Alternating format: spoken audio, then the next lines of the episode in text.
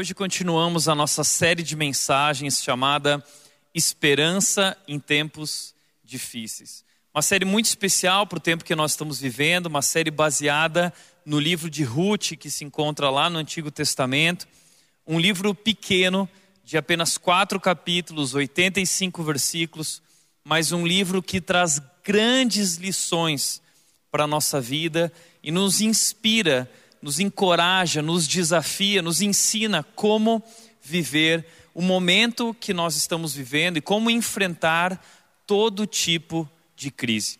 Esse livro ele nos apresenta alguns personagens, como toda história, uh, nós temos os protagonistas por trás dessa história e uh, nessa história nós temos aqui quatro personagens principais. O importante é que essa é uma história real, é uma história de verdade que aconteceu há mais ou menos 3 mil anos atrás. E isso aconteceu lá em Belém. E quem são essas pessoas? Elimeleque, Noemi, Ruth e Boaz são os personagens principais dessa história. É, Elimeleque, a história começa mostrando, recapitulando um pouco aqui, Elimeleque é aquele que, diante de uma crise, diante de um problema financeiro no, no lugar onde eles estavam vivendo, em Belém, ele decidiu sair da terra prometida para uma terra não prometida, a terra de Moabe, um povo estrangeiro, inimigo de Israel. Descobrimos que foi uma decisão errada, ele estava fugindo dos problemas e isso acabou agravando os problemas na vida dele. Por causa disso, Noemi acabou perdendo seu marido que morreu. Noemi, a esposa de Elimelec, também perdeu seus dois filhos. E assim, depois de dez anos, Noemi descobre que as coisas tinham melhorado em Belém e ela decide voltar. No caminho, quando ela está voltando, eh, ela volta, se volta para suas duas noras e diz: Olha, fiquem em Moab, reconstruam a vida de vocês, ainda há uma chance para vocês. Para mim já acabou, Deus está contra mim. Ela se torna uma mulher amargurada. Mas aí nós vimos ali uh, Ruth uma mulher incrível, uma mulher extraordinária, qual esse livro recebe o nome, o, livro, o nome dela, Ruth. E Ruth é aquela que, que derrama amor sobre a vida de Noemi. E de fato, o segredo uh, para vencer, para curar a amargura, é o amor. Amar cura a amargura. Então, Ruth assume um compromisso com Noemi de que não interessa, Noemi, o que você está vivendo, não interessa se você não tem nada para oferecer para mim, eu decidi, eu estou decidida a amar você até o fim. Eu vou cuidar de você, e onde você for, eu também vou, e onde você estiver, eu também estarei, e até o fim da sua vida eu vou cuidar de você. E assim Ruth assume um compromisso também, decidindo seguir o mesmo Deus de Noemi, o Deus de Israel, o nosso Deus, o Deus único e verdadeiro. Vimos semana passada essa mulher incrível que toma iniciativa e ela vai trabalhar e ela tem persistência, ela é humilde, ela tem um coração cheio de gratidão e ela é reconhecida por todas as pessoas como uma mulher virtuosa. E aí, de repente, a nossa história parou na semana passada, quando Ruth decide se aproximar de Boaz em um momento, uh, e ali nós paramos, e é hoje aqui que nós continuamos falando sobre uh, Boaz. Quem é Boaz nessa história? E o que você vai ver, descobrir hoje sobre Boaz é que Boaz é um homem extraordinário. Boaz é uma dessas pessoas incríveis. Boaz era um homem rico, um homem muito bem sucedido, um homem extremamente abençoado. Mas não apenas um homem abençoado, mas um abençoador, um homem que influencia as pessoas ao seu redor, realmente um homem cheio de Deus. Você conhece pessoas que você admira, pessoas que muitas vezes você olha e você diz: ah, essa é uma pessoa extraordinária. Parece que existem algumas pessoas nesse mundo que são dignas de serem chamadas de pessoas extraordinárias. Talvez você conhece, eu conheço algumas, e graças a Deus eu tive o privilégio de nascer numa família que tem muitas pessoas extraordinárias, pessoas que eu admiro, mas uma dessas pessoas eu gostaria de contar para você é a minha avó. A minha avó já é falecida alguns anos, mas eu tive a oportunidade de viver muito perto dela e ter um ótimo relacionamento com ela, e sem dúvida a vida, o testemunho da minha avó deixou marcas profundas na minha vida e na nossa família. Eu lembro que muitas vezes quando eu ia dormir na casa da minha avó, quando eu acordava pela manhã, eu via que na sala existiam dois ambientes e ela fechava um desses ambientes para ficar lá. E eu, muitas vezes eu ia ver o que minha avó estava fazendo lá, porque ela passava horas da manhã dentro daquele espaço. E quando eu olhava para ela fresta, eu lembro pela primeira vez que eu olhei, o que, que ela está fazendo aqui? E eu vi que ela estava com a Bíblia aberta e ela ficava de joelhos e ela passava ali horas, horas, horas orando a Deus, falando com Deus. E aquilo marcou profundamente a minha vida e eu percebi que a minha avó era uma mulher de Deus, era uma mulher cheia de Deus, de fato, e como aquilo eh, realmente transbordava a partir dela, o modo como ela se relacionava com as pessoas, e ela nos ensinou também a se importar com as pessoas, a forma como ela era generosa com todas as pessoas, de tal forma que eu lembro que no dia do velório em que nós estávamos lá, e eu tive a oportunidade de dar uma palavra sobre a minha avó e a importância dela na nossa história familiar, o legado que ela deixou. Eu lembro que eu nunca vi um lugar tão cheio, um lugar tão lotado de pessoas que estavam lá para agradecer e reconhecer a importância daquela mulher. Então, de fato, eu olho para minha avó como uma mulher extraordinária. Eu lembro de uma situação em que eu estava com ela na rua passeando e de repente uma criança, um menino, mais ou menos da minha idade, quando eu era criança, eh, ele se aproximou pedindo dinheiro, ele queria comer alguma coisa, ele era muito pobre e ele pediu dinheiro para minha avó para comer e ela disse: Olha, então vem aqui, você vai comer junto com a gente. E minha avó entrou dentro do shopping comigo e com esse menino, nos levou até o McDonald's e fez eu sentar junto com ele e comprou um lanche para cada um de nós. E ela começou a conversar e fez eu conversar com esse menino. E ali eu aprendi grandes lições de como nós devemos amar todas as pessoas e que todas as pessoas são iguais diante de Deus e, e, sem dúvida, tudo isso deixou grandes marcas na minha vida. Eu teria muitas histórias para contar do testemunho de vida da minha avó, uh, da minha mãe, do meu pai. Eu lembro que uh, a minha avó também teve muito a ver com, com o meu chamado, de certa forma. Ela era uma mulher de oração e quando meu tio nasceu, é, meu tio nasceu com muitos problemas, ele não ia sobreviver e minha avó fez uma oração dedicando um dos filhos dela a Deus, dizendo: Deus, se o Senhor curar é, ele, então eu quero que algum dos meus filhos te sirva de tempo integral como pastor. E nenhum dos filhos, de fato, se tornou pastor, mas aí um dia veio um neto, o Tiago, que surgiu e disse: Eu tenho um chamado, eu quero servir a Deus, e aquilo encheu o coração dela de alegria, mas ela não contou para mim. E foi uma experiência muito marcante quando, na minha formatura no seminário, uh, ela já estava bem debilitada por causa de um câncer que a tinha cometido. E a formatura terminou. Ela estava numa cadeira de rodas e ela reuniu a família e ela disse: Eu quero contar uma história. E eu não queria contar essa história antes porque eu não queria influenciar o Tiago. Mas eu quero dizer que hoje, um compromisso que eu assumi com Deus foi cumprido e, e agora eu cumpri a minha missão e, e agora Deus já pode me levar. Eu estou muito feliz. E ela contou essa história da oração dela e de, do quanto ela estava realizada, de que a vida agora dela estava completa uh, através do momento que ela tinha vivido. Foi muito emocionante. Eu lembro que no momento da despedida, uh, naquela, naquela virada de ano, eu fui me despedir da minha avó para voltar para São Paulo e ela me deu um abraço muito forte, muito forte. Aí eu saí, ela disse: Não, me dá mais um. E eu dei mais um abraço nela. Ela disse assim: Olha, me dá bem forte agora, porque esse é o último abraço que nós vamos dar. E de fato, depois de um mês, ela acabou morrendo, mas deixou um legado e deixou marcas profundas na nossa vida. Talvez você conhece as pessoas assim. Talvez você conhece uma pessoa extraordinária que marcou a sua vida. Boaz é uma dessas pessoas. Boaz é alguém extraordinário. E eu quero mostrar para você, através do texto, três qualidades de Boaz, três qualidades de pessoas extraordinárias.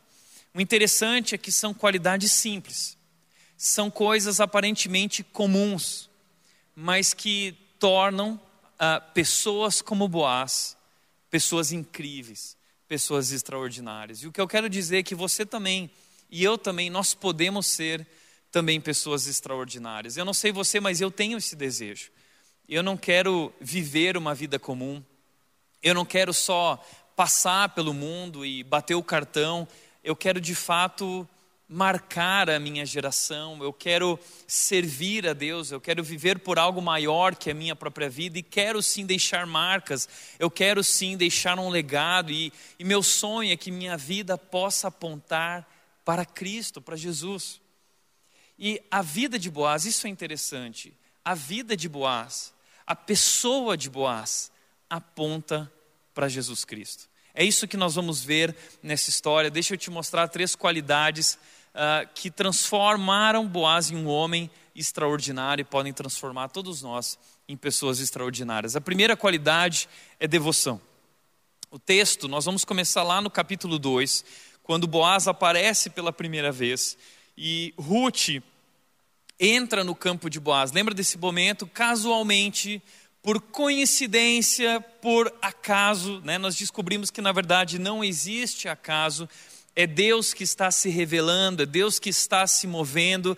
Na verdade, não foi acaso, mas foi o plano traçado de Deus lá no céu para a vida de Ruth e de Boaz. E de repente, Ruth entra naquele campo e ela está lá recolhendo espigas ah, para ter sustento, para ajudar Noemi. E então Boaz chega. Veja o que diz o texto, Ruth capítulo 2, versículo 4.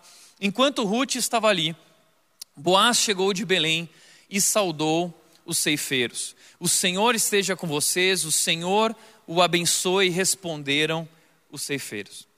Esse é um texto comum que muitas vezes nós passamos, podemos passar por ele de forma despercebida. Se a gente fizer uma leitura muito rápida, parece normal o que está acontecendo aqui. Mas eu quero te chamar a atenção para algo. Eu quero te chamar a atenção para a maneira como Boaz se relaciona com as pessoas ao seu redor.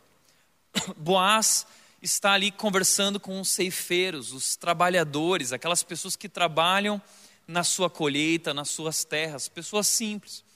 E quando Boaz chega, veja o que ele diz. Boaz chegou de Belém e saudou os ceifeiros. Ele disse: O Senhor esteja com vocês o Senhor esteja com vocês. Ele cumprimenta essas pessoas, ele saúda essas pessoas, desejando que de fato Deus esteja com elas. E a resposta dos ceifeiros é a seguinte: O Senhor te abençoe. O Senhor abençoe você, também responderam os funcionários empregados de Boaz. E eu acho isso incrível. Sabe por quê? Porque Boaz é um homem que vive a sua fé em todos os ambientes. Boaz não vive só sua fé uh, quando a comunidade de Israel está reunida adorando a Deus. Tudo na vida de Boaz é dedicado como adoração para Deus. Tudo que Boaz faz é feito nesse ambiente, nesse reconhecimento, nessa consciência de que tudo pertence a Deus e todas aquelas pessoas também. Então, Boaz é esse homem que ele ama as pessoas e ele influencia as pessoas por onde ele está. Ele é um homem realmente cheio de Deus. E eu quero te chamar a atenção para alguns detalhes aqui. É que o relacionamento de Boaz com as pessoas revela o seu íntimo relacionamento com Deus. Boaz, ele parece alguém muito legal.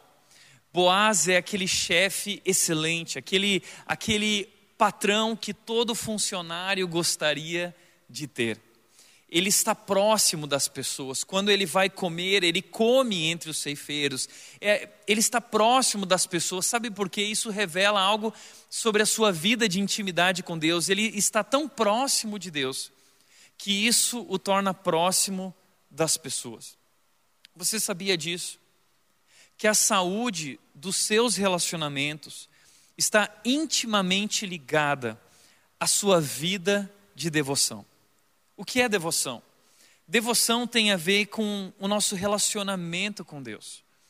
Devoção não é apenas eu abrir a Bíblia ou e fazer uma leitura do versículo do dia num aplicativo e eu orar a Deus, mas devoção é eu a partir disso, a partir do meu encontro com Deus pelas manhãs, a partir da oração, eu vivo uma vida de adoração a Deus 24 horas por dia e eu dedico a Deus tudo aquilo que eu faço.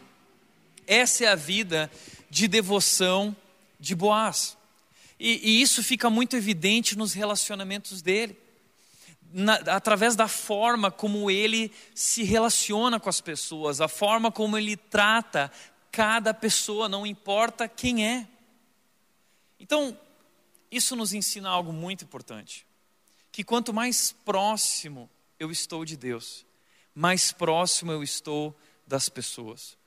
Ah, é amando a Deus que eu aprendo a amar as pessoas. Se eu amo a Deus de fato, a Bíblia diz, eu preciso amar o meu irmão. Então, todo o nosso amor por Deus, o nosso relacionamento com Deus, ele desemboca em relacionamentos saudáveis, em relacionamentos que realmente são cheios de vida e abundância, transbordantes de amor.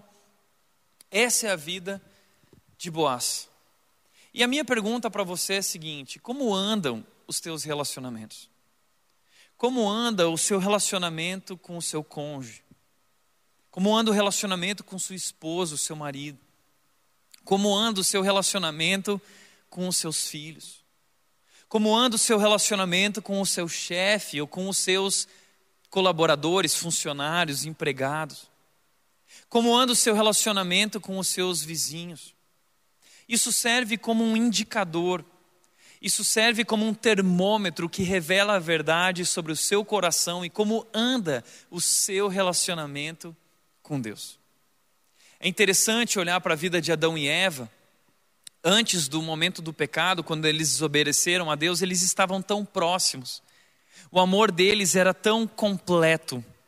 Mas de repente, quando o pecado entra, eles são distanciados. O homem vira para ela e diz: A culpa é dela, mulher que o Senhor me destes. Então, desde, eh, de, desde então, há um problema nos relacionamentos por causa do pecado. E a única coisa que pode é, solucionar esse distanciamento entre nós é de fato o nosso relacionamento com Deus. Quando o nosso relacionamento com Deus é restaurado e ele é real, ele nos aproxima, ele nos ensina a amar as pessoas como ele nos ama. Nós amamos porque ele nos amou primeiro. E talvez esse momento de crise, esse momento de isolamento, quarentena, uh, muita gente fazendo home office, trabalhando de casa, 24 horas por dia juntos. Talvez isso tenha trazido à tona problemas. E a crise não traz problemas, a crise revela problemas. E talvez tudo o que está acontecendo está apontando para essa verdade de que você não tem tido uma vida de devoção, você não tem buscado a Deus, você não tem buscado um, relacionamento crescente com Jesus. Entenda de uma vez por todas, a fé cristã não é sobre ir à igreja e cantar músicas e pagar uma de cristão e ser uma pessoa boazinha. Quando nós falamos de cristianismo, nós estamos falando sobre não uma religião ou um, um, sistema religioso, mas nós estamos falando sobre um relacionamento com Jesus. A verdade do cristianismo não é um livro, a verdade do cristianismo não é um conceito, a verdade do cristianismo não é um conjunto de regras, a verdade do cristianismo é uma pessoa, Jesus Cristo, e através do que Deus fez na cruz, em Jesus, Ele nos convida para nós vivermos agora novamente um relacionamento com Ele, assim como Adão e Eva tinham aquele relacionamento no jardim de proximidade, Deus quer ter um relacionamento próximo conosco. E, e esse relacionamento produz, é, transforma as nossas vidas e produz relacionamentos saudáveis ao nosso redor. E é isso que é uma vida de devoção.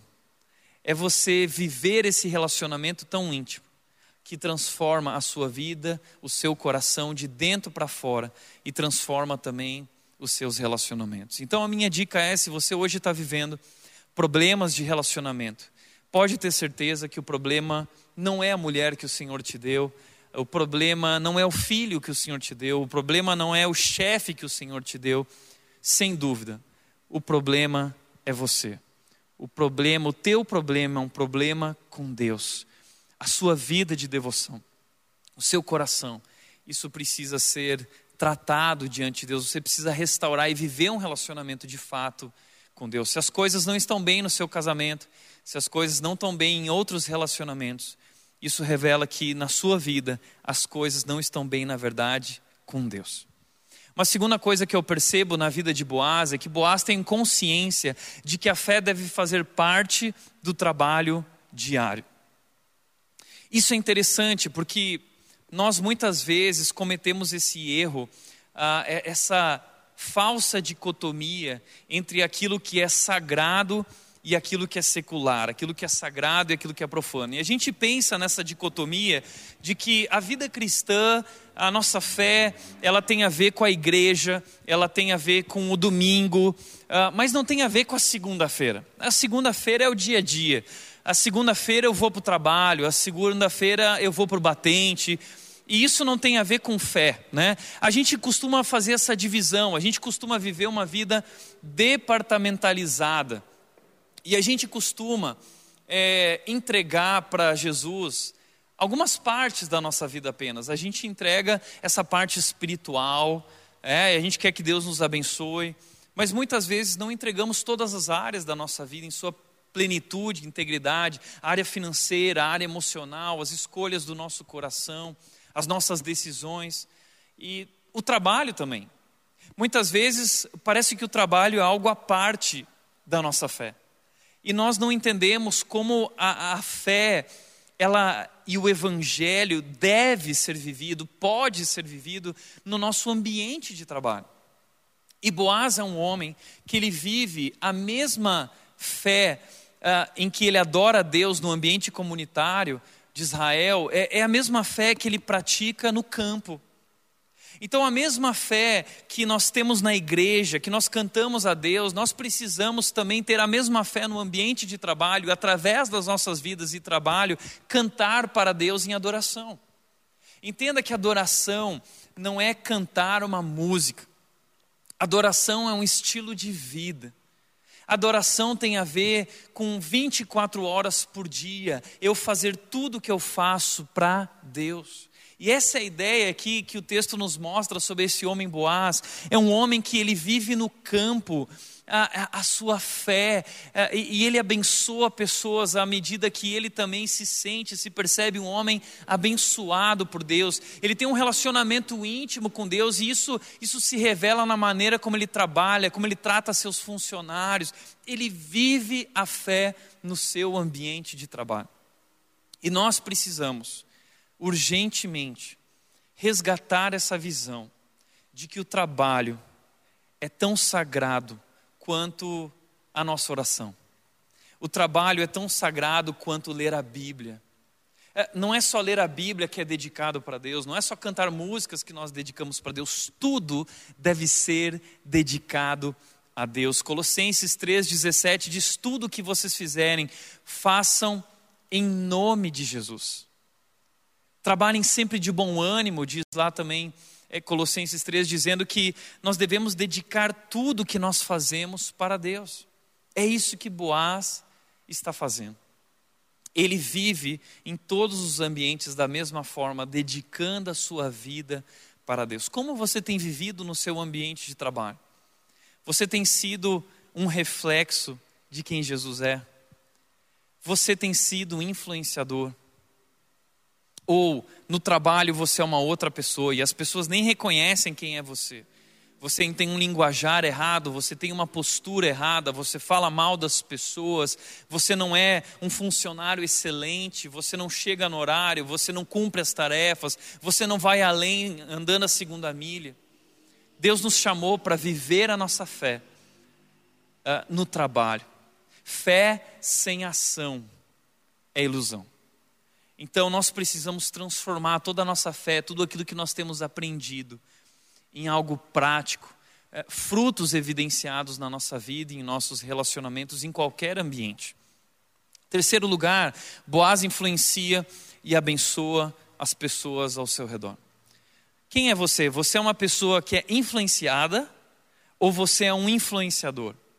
Boaz é aquele que onde ele entra, ele é percebido e ele influencia as pessoas e leva essas pessoas para perto de Deus, ele deixa marcas na vida dessas pessoas e ele abençoa as pessoas ao seu redor.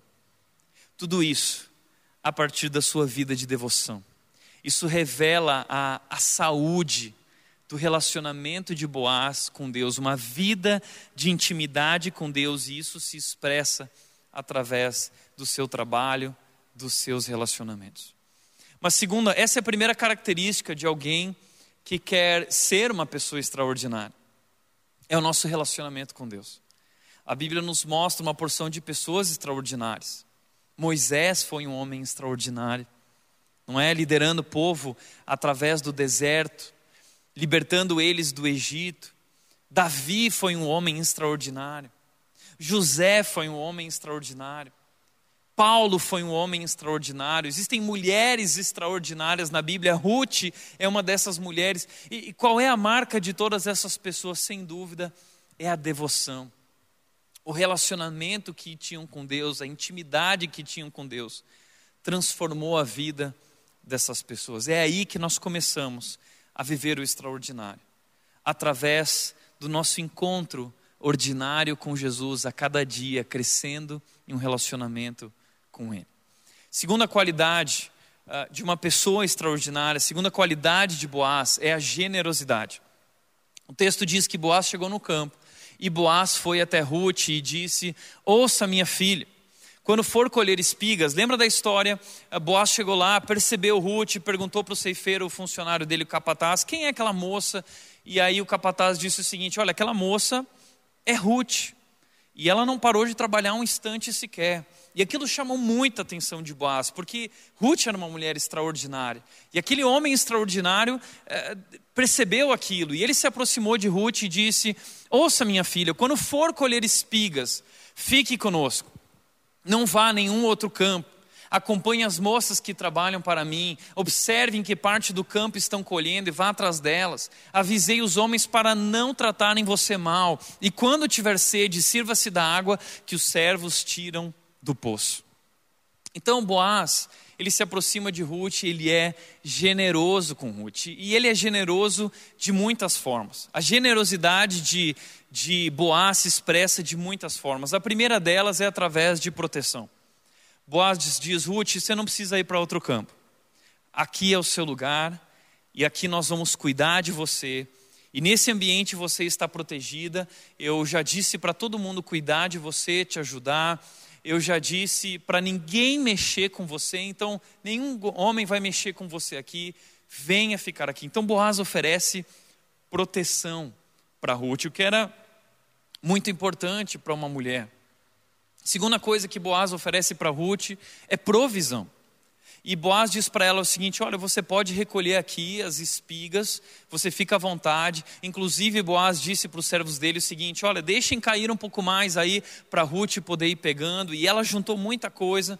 Depois, Boaz ah, disse também para os servos o seguinte: Olha, eu quero que vocês peguem água para Ruth. Então ele disse assim: Ruth, você não precisa pegar água no poço, puxar água do poço.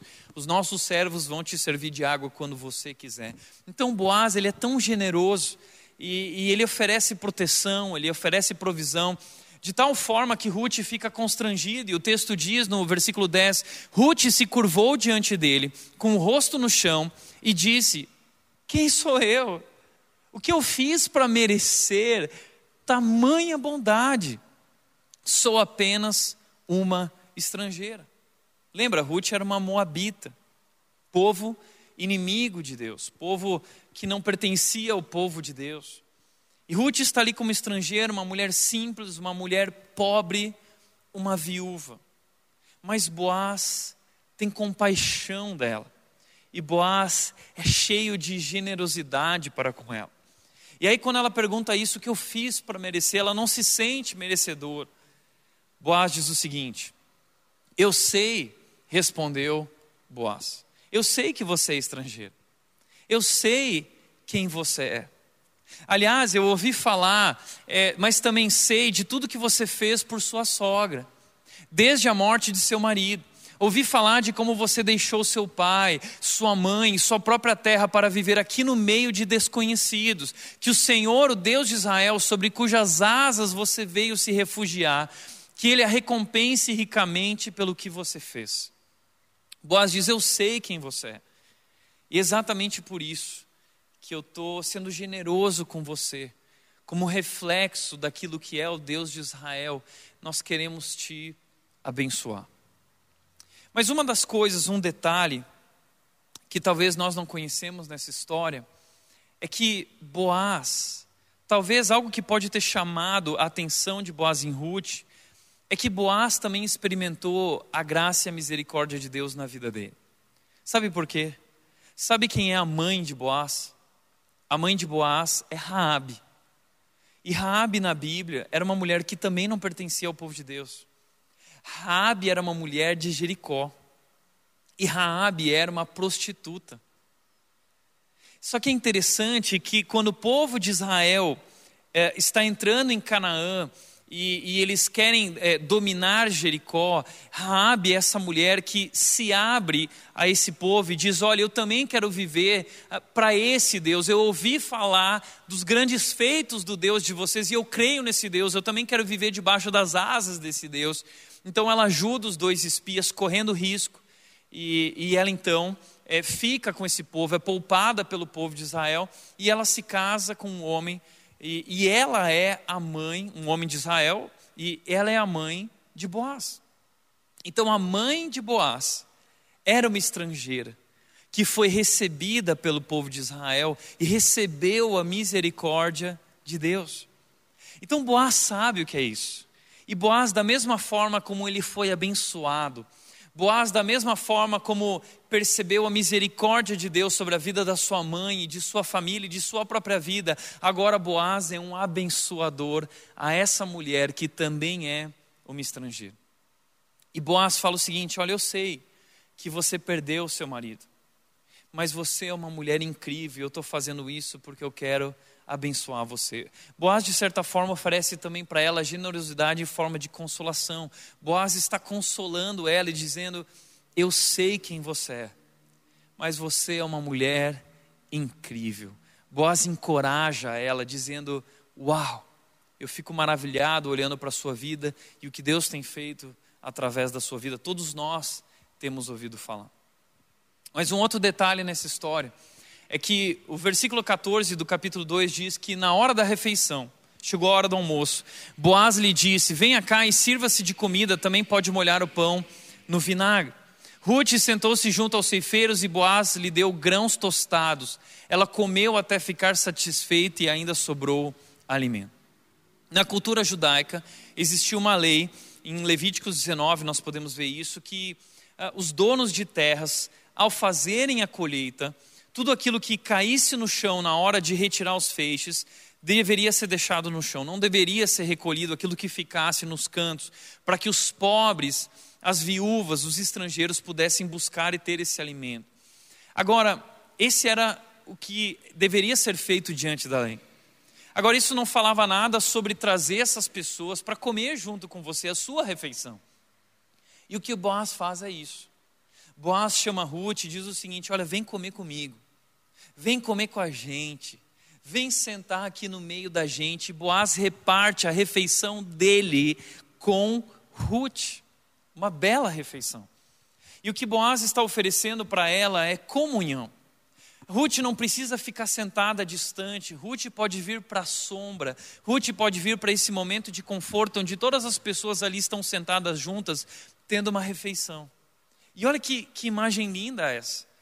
Boaz junto com seus empregados, se colocando na mesma posição, se relacionando com as pessoas no mesmo nível e chamando Ruth, percebendo que Ruth precisa se integrar, que Ruth precisa é, é construir relacionamentos, ele chama Ruth para perto e oferece para Ruth comunhão. E em tempos de isolamento, uh, talvez nós estamos despertando para o valor da comunhão, não é para os relacionamentos, como isso é importante na nossa vida. E muitas vezes nós vemos pessoas na igreja que estão caminhando sozinhas, pessoas que estão vindo pela primeira vez, pessoas que não têm amigos. E como é legal quando nós podemos oferecer, derramar bondade e generosidade sobre a vida dessas pessoas, se aproximando e, e convidando elas para fazer parte da nossa vida, fazer parte da nossa roda de amigos, oferecer comunhão, porque a comunhão é consolação, porque comunhão é generosidade, comunhão transforma o coração. Boaz é esse homem incrivelmente generoso e ele vai além. Sempre em tudo, Boaz vai além. Boaz é extremamente generoso. Mas, essa história continua no versículo 3, capítulo 3. Agora nós estamos aqui. O que acontece aqui? Ah, a colheita terminou. Lembra que Ruth trabalhou até o final da colheita, recebendo proteção, uh, podendo ter comunhão, e ela foi até o final, ela persistiu, e quando terminou a colheita, ela estava em casa, e Noemi, sua sogra, chegou para ela e disse o seguinte: Ruth, agora eu tenho um plano. É, elas sabiam que Boaz era o parente resgatador. Na cultura judaica existia isso, você vai ver isso lá em Deuteronômio, se eu não me engano, 25, versículos 10 e 11, ou 20, Deuteronômio 26, 10 e 11, mostra que se a, a, a mulher não tivesse mais filhos, se Noemi não tinha mais filhos, se a mulher perdeu seu marido e o marido não tinha deixado filhos para ela, ela poderia se casar com o parente mais próximo para que esse parente, então, desse uma descendência ao homem que tinha morrido, ao marido dela, um filho, um herdeiro. Então, Noemi não tinha mais filhos para fazer isso e Boaz era um desses homens que fazia parte da família de Elimeleque, o marido de Noemi, que havia morrido. E, e Boaz, então, é esse parente próximo que poderia se casar com Ruth, dar uma descendência a, aos filhos de Elimelec, ao filho de Noemi, marido de Ruth, e que poderia resgatar as terras de Ruth e Noemi, as terras de Noemi e Elimelec. E nós vamos descobrir daqui a pouco qual era o problema com essas terras, por que, que elas estavam tão pobres. E, e aí Noemi chega para ela e diz o seguinte: faça o que lhe direi, tome banho, perfume-se e vista a sua melhor roupa, depois vá até lá. Olha só, essa sogra, Noemi, é muito esperta. Ela, ela sabe que Boaz vai estar lá na eira. E, e, e Noemi diz para Ruth: Olha, agora você vai até a eira, que era o lugar onde eles deixavam os grãos que haviam sido recolhidos. E Boaz provavelmente ia dormir lá, porque era costume dos donos de plantação cuidar ah, desses grãos, para que nenhum ladrão fosse até lá e roubasse o fruto da sua colheita. Então ele ia dormir lá. E Noemi disse o seguinte: Olha, vai até lá, deixa ele comer, uh, e quando ele for dormir, você faz o seguinte: você se aproxima dele, você deita aos pés dele. Mas para você ir, você vai fazer o seguinte: toma um banho, ok? Toma um banho, perfume-se e vista sua melhor roupa. Primeira coisa é que naquela época, é, tomar banho não era algo diário. As pessoas muitas vezes passavam apenas um pano, um tecido, algo do tipo para se limpar. Então ela toma um banho de verdade, ela coloca um perfume, a melhor roupa dela, para ir para esse encontro. Ruth está se preparando para um encontro. E aqui que a nossa história, ela vai se transformar numa história de drama para um romance. Aqui nós vamos conhecer uma história de amor. Uma grande história de amor. Talvez um amor para recordar. Você gosta daquele filme? Um amor para recordar? Bom, a história de Ruth e de Boaz é um amor para recordar. E talvez você está aí, uh, nessa quarentena, na sofrência. Você está sozinho, você é como Ruth, você está vivendo a solidão, você não tem ninguém, talvez você perdeu alguém, tem passado por dias difíceis nessa quarentena, você está na sofrência, E semana passada teve aquelas lives de sertanejo e você se derramou naquelas lives de sofrência, chorando, pensando nesse amor não correspondido, nesse amor sonhado. E essa história de Ruth pode inspirar você, pode te mostrar o que fazer. A primeira coisa é se arrume, vai tomar um banho, passa um perfume, Vai lá na CIA, na Renner, que agora está fechado, mas quando abrir, passa lá e compra uma roupinha nova, se prepara e vai para o lugar certo. Não vai para qualquer lugar, vai para o lugar certo. É uma brincadeira, mas é verdade, muitas vezes a gente fica esperando que as coisas aconteçam, que o príncipe caia do céu, que a princesa apareça. E você precisa, lembra daquela história uh, do servo de Abraão que foi até o poço, o lugar onde as mulheres estavam? Você precisa ir até o poço certo, o lugar certo, e você precisa ir com aquilo que você tem de melhor. E é assim que Ruth vai, com aquilo que ela tem de melhor. Ela é uma mulher incrível e ela se prepara e ela está indo para o encontro, só que esse encontro Boaz não sabe de nada. Para Boaz, tudo isso é uma surpresa. Imagina essa cena.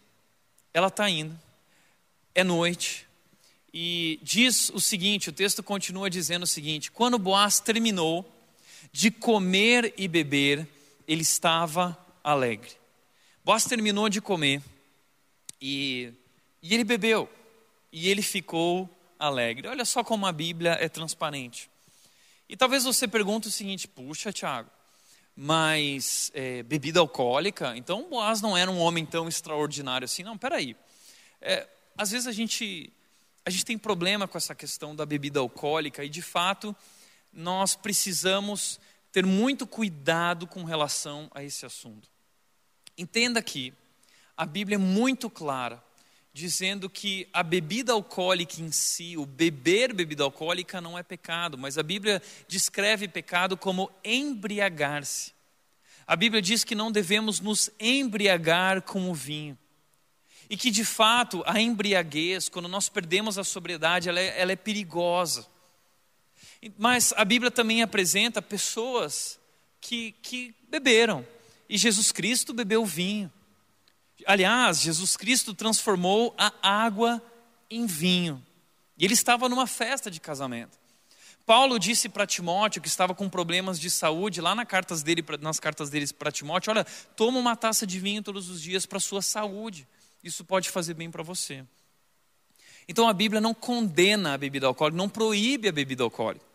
Mas a Bíblia nos chama atenção para termos muito cuidado porque a bebida alcoólica é extremamente perigosa. E infelizmente muitas pessoas usam isso, ah, essa liberdade, ah, para medir por baixo e bebem além do que deveriam e acabam não sendo testemunho. Isso incomoda profundamente as pessoas ao seu redor. Muitas vezes isso está prejudicando o seu casamento. Quantas vezes eu ouço esposas que chegam até mim e dizem: Tiago, meu marido está bebendo demais, isso tem atrapalhado o nosso relacionamento, a nossa família. E isso está errado.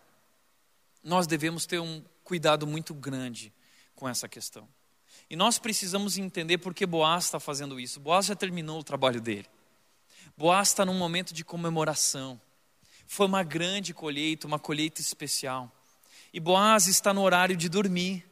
Boaz está indo dormir, mas ele vai ter a sua última refeição do dia e por um momento ele, ele se permite, é porque ele sabe que ele não vai dirigir depois de ter bebido alcoólica, ele não vai é, é, ter encontro com alguma pessoa, alguma coisa, ele vai dormir. Então Boaz, depois de todo o trabalho, ele vai desfrutar, ele vai comemorar esse tempo, essa colheita, e ele tem uma refeição muito gostosa, e a Bíblia diz que ele fica alegre e ele vai dormir.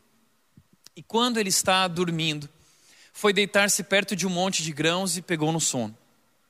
Ruth, à noite, se aproximou em silêncio, descobriu os pés dele e se deitou. Então imagina essa cena, Boaz está dormindo, aí Ruth vai lá, descobre os pés dele e deita aos pés dele. O que Ruth está fazendo aqui? Será que Ruth está seduzindo Boaz? E agora aqui a história ela fica, opa, o que está acontecendo? Né? A gente tem que entender direitinho o que está acontecendo aqui.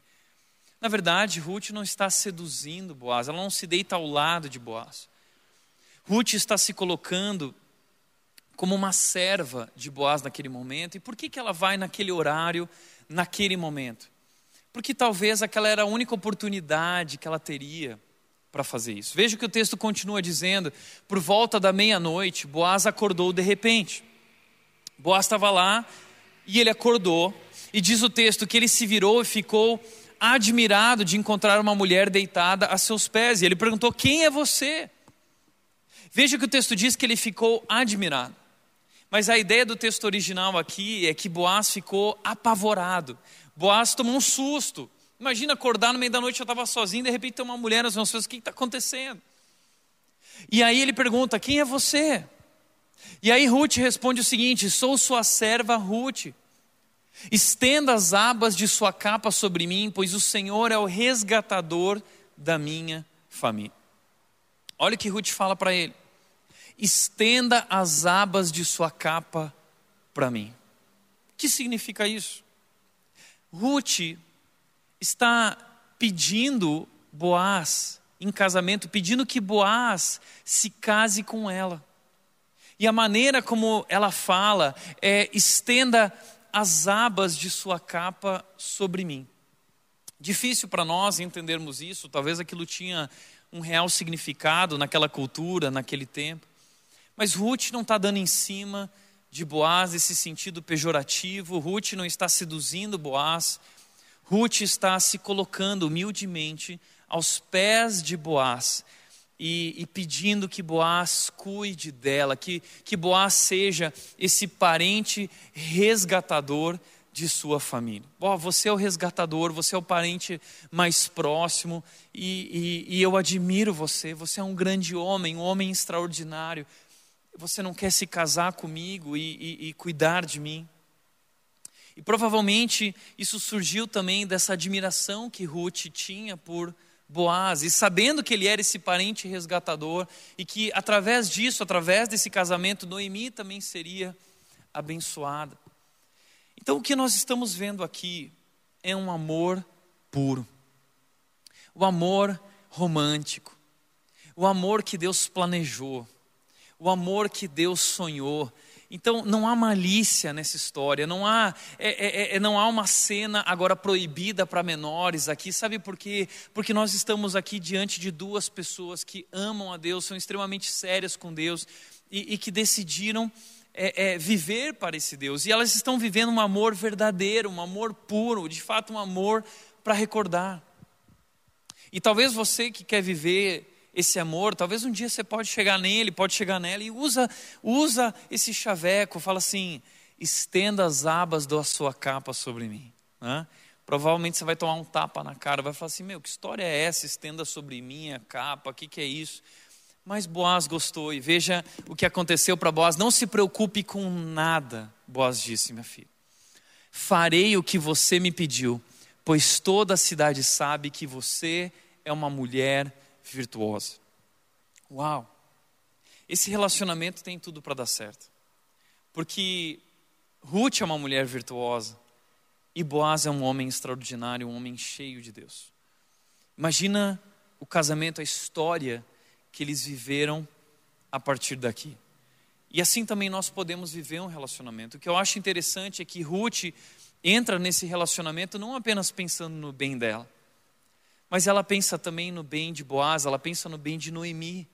Porque através do que ela está fazendo, Noemi também vai ser abençoada e a família de Noemi.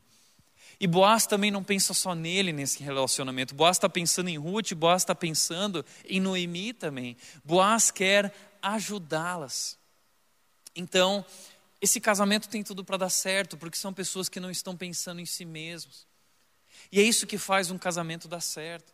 O problema que nós temos visto no mundo hoje por aí, que são pessoas ensimesmadas, que entram no casamento querendo ser felizes, ao invés de fazer feliz, ao invés de viver para o outro e servir ao outro, como é o nosso chamado dentro do casamento.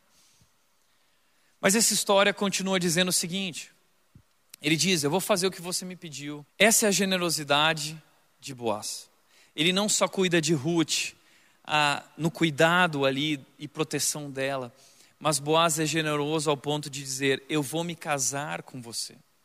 Entendo o que isso significa, porque se casar com Ruth uh, e ser o parente resgatador significava que ele teria que assumir as terras de Noemi, mas provavelmente as terras de Noemi haviam, estavam com outra pessoa, elas estavam endividadas e essas terras foram dadas a outra pessoa como pagamento da dívida, muito provavelmente. Então, para Boaz se casar com Ruth, ele precisava assumir essas terras, pagar o preço por elas.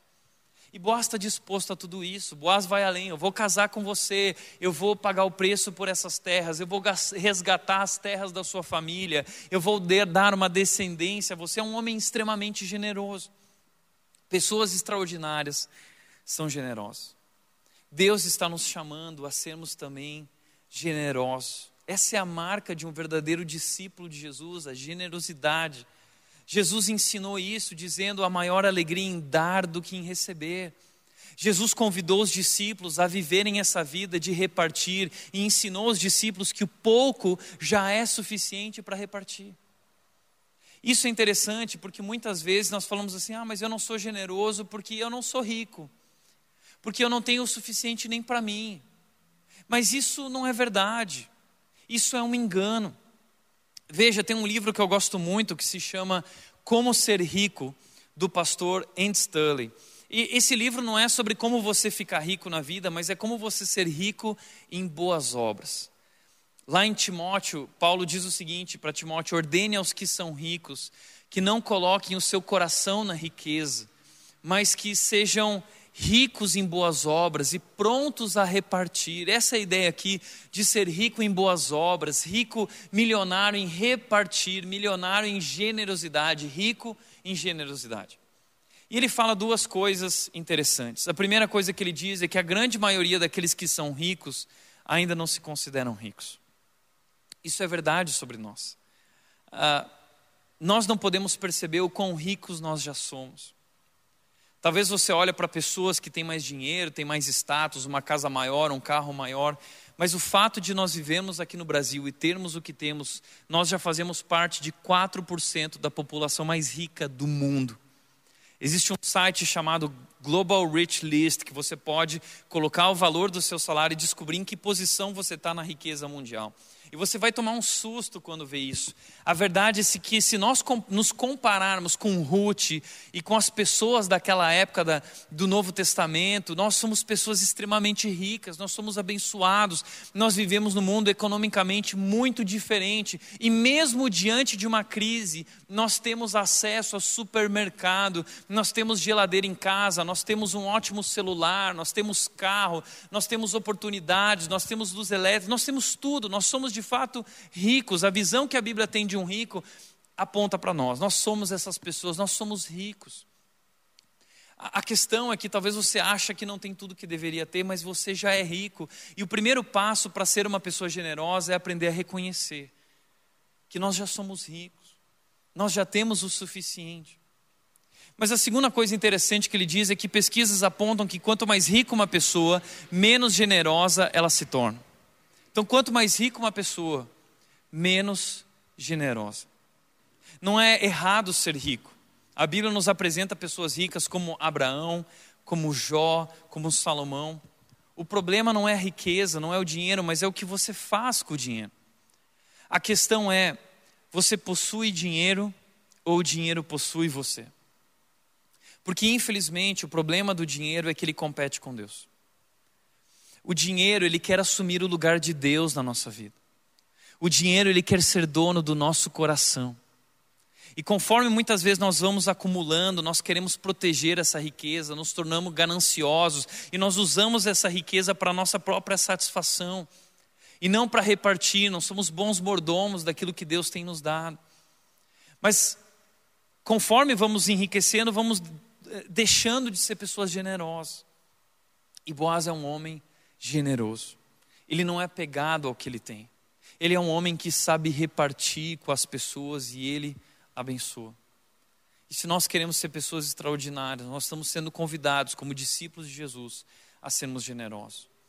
Essa é uma excelente oportunidade, o momento que nós estamos vivendo, de mostrarmos uh, quem nós somos como cristãos, é tempo de sermos igreja, é tempo de amar, servir e repartir com aqueles que precisam. Nós estamos no meio de uma campanha chamada Tonelada de Amor, e no dia de hoje, nesse domingo, vai acontecer aqui no espaço do Colégio Progresso, onde nós nos reunimos como igreja, o Food Drive e nossos voluntários vão estar recebendo aqui alimentos não perecíveis. Você pode participar disso, sair hoje da frente da televisão, passar no mercado e fazer parte também disso, repartindo com aqueles que precisam, que nesse momento estão passando por necessidade.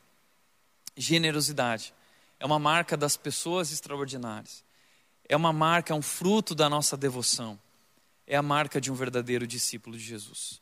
E por último, como disse Tim Keller, Uh, ele disse: Agora você não precisa mais se preocupar com dinheiro. A cruz prova o cuidado de Deus por você e lhe dá segurança.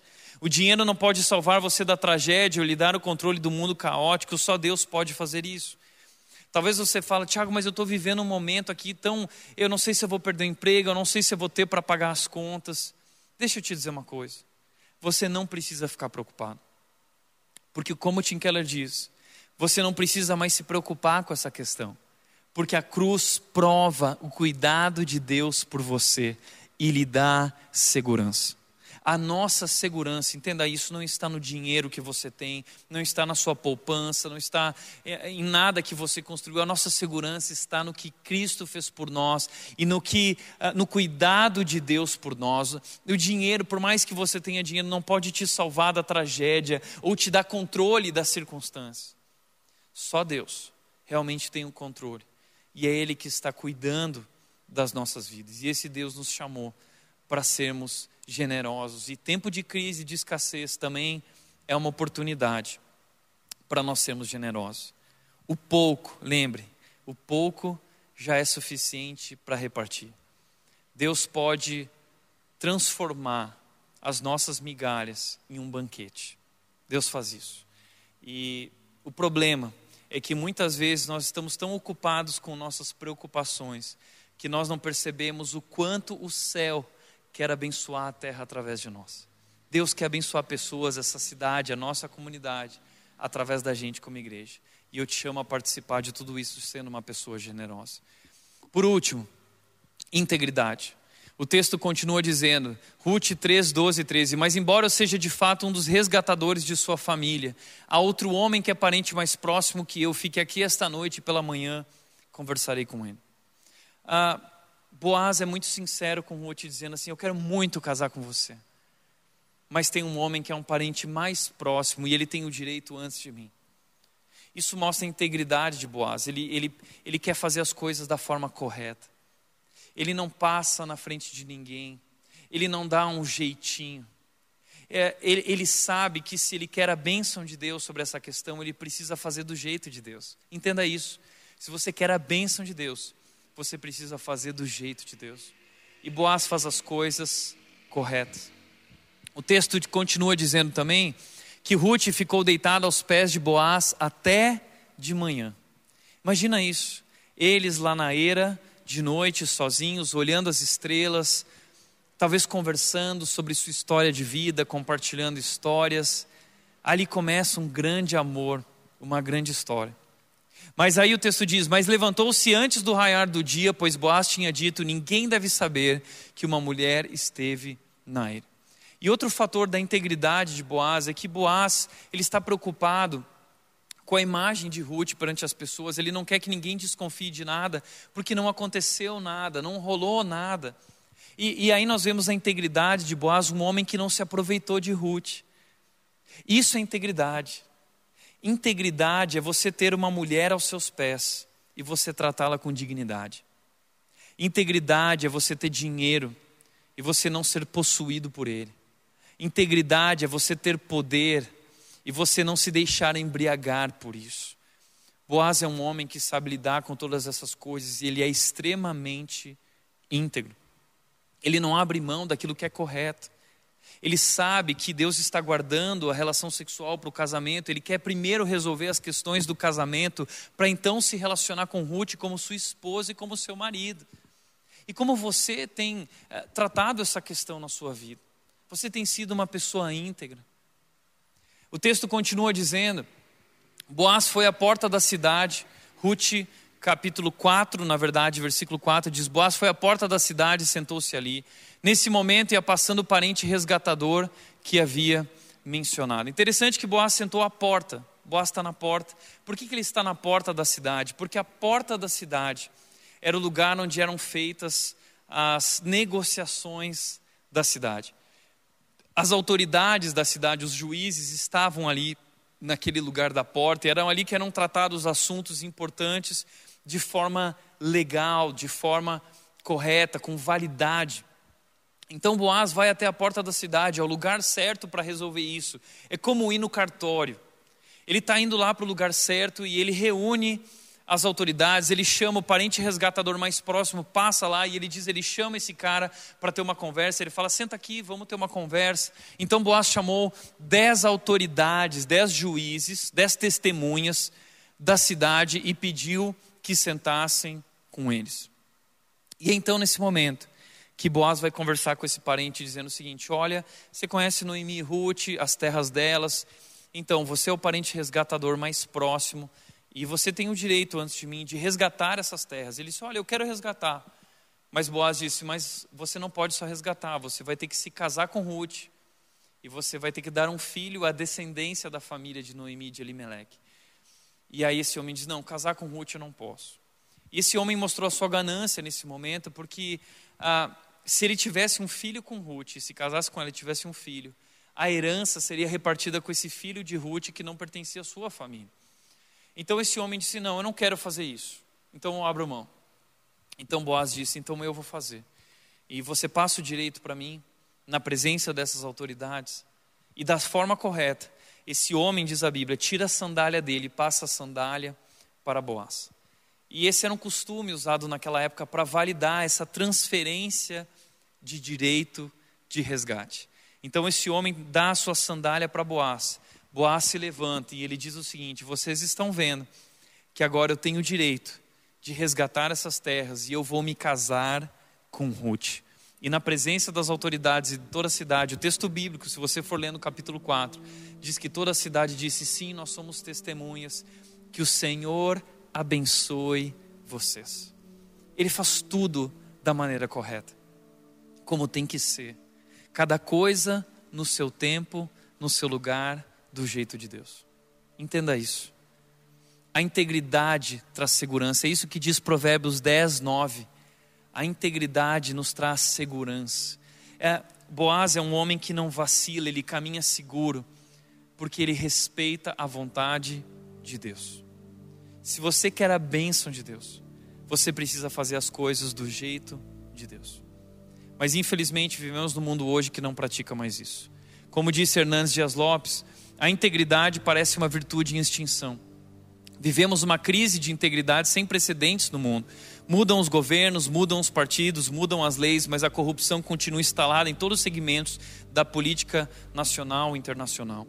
A falta de integridade na família também. A fidelidade conjugal está ameaçada. A falta de integridade moral nos vários segmentos da sociedade. A integridade está ausente na escola, no namoro, no casamento, no comércio, na vida financeira, nas palavras e nos acordos firmados nos palácios e até nas igrejas, infelizmente. E ele termina dizendo: Rui Barbosa afirmou que chegaria o tempo em que os homens teriam vergonha de serem honestos. E de fato, esse tempo chegou. Nós estamos vivendo esse tempo onde não existem mais pessoas íntegras. A corrupção no Brasil tomou conta de todo mundo, de todo o sistema, de tudo que acontece. E nós temos sofrido por isso. Mas a verdade, infelizmente, é que muitas vezes nós temos nos conformado com isso. E nós temos assumido também esse padrão. E a Bíblia diz: não se conformem com o padrão deste mundo, mas transformem-se pela renovação da sua mente para que possam experimentar a boa, agradável e perfeita vontade de Deus. Se nós queremos a bênção de Deus sobre nossas vidas, nós precisamos fazer do jeito de Deus.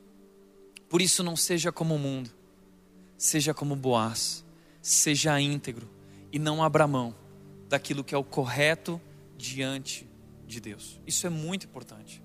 A Bíblia diz em Filipenses 2,15 que nós somos chamados para ser filhos de Deus, inculpáveis no meio de uma geração corrompida, corrupta, na qual nós brilhamos como estrelas no universo. Nós somos chamados para fazer a diferença. Vocês são o sal da terra e luz do mundo. Nós fomos chamados para influenciar. Mas se nós perdemos o nosso sabor, nós não vamos mais servir para nada, não vamos cumprir a nossa missão, não vamos viver por nosso chamado. 1 de Pedro 2,9 diz que nós somos povo de propriedade exclusiva de Deus, escolhidos, uma nação santa que foi chamada para anunciar a grandeza de Deus, viver para mostrar, apresentar ao mundo a grandeza desse Deus. E nós fazemos isso através da nossa vida. Deus nos chama para integridade. Integridade é uma das qualidades de pessoas extraordinárias. Por isso, o que eu quero dizer para você é que Boaz, esse homem extraordinário, ele é um símbolo de Jesus Cristo. Boaz aponta para Jesus Cristo, o nosso resgatador. Na semana que vem, o que nós vamos descobrir é que, na verdade, a história de Boaz e Ruth é a nossa história. Ruth representa todos nós. Estávamos perdidos, não tínhamos nada.